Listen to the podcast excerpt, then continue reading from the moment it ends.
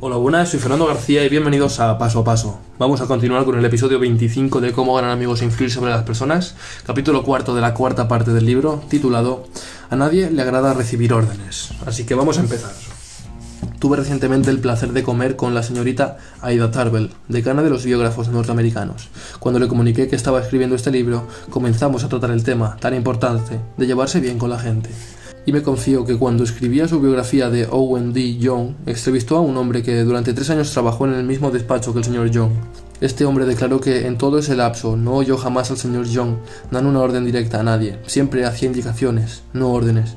Nunca decía, por ejemplo, haga esto o aquello, o no haga esto, o le parece que aquello dará resultado.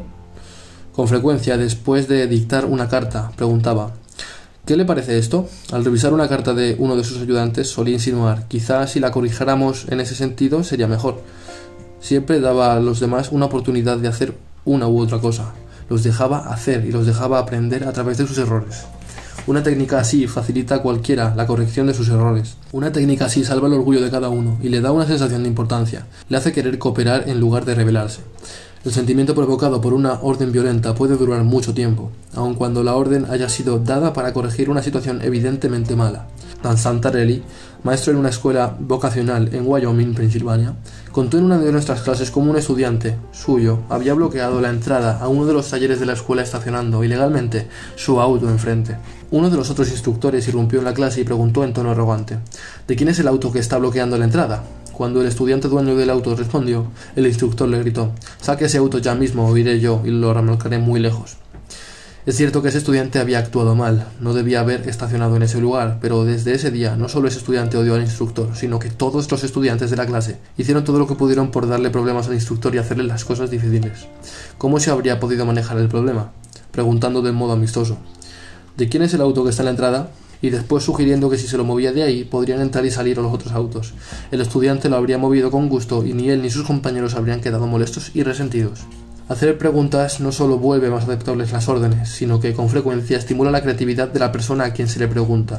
Es más probable que la gente acepte con gusto una orden si ha tomado parte en la decisión de la cual emanó la orden.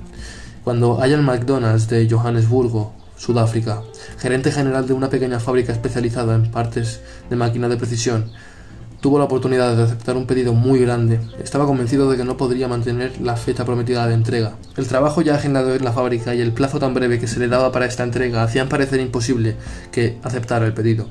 En lugar de presionar a sus empleados para que aceleraran el trabajo, llamó a una reunión general, les explicó la situación y les dijo cuánto significaría para la compañía poder aceptar este pedido.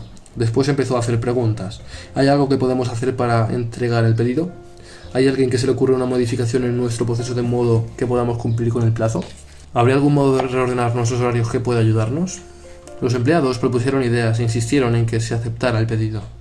Lo enfrentaron con una actitud de podemos hacerlo y el pedido fue aceptado, producido y entregado a tiempo. Un líder eficaz utilizará la regla número 4. Haga preguntas en vez de dar órdenes.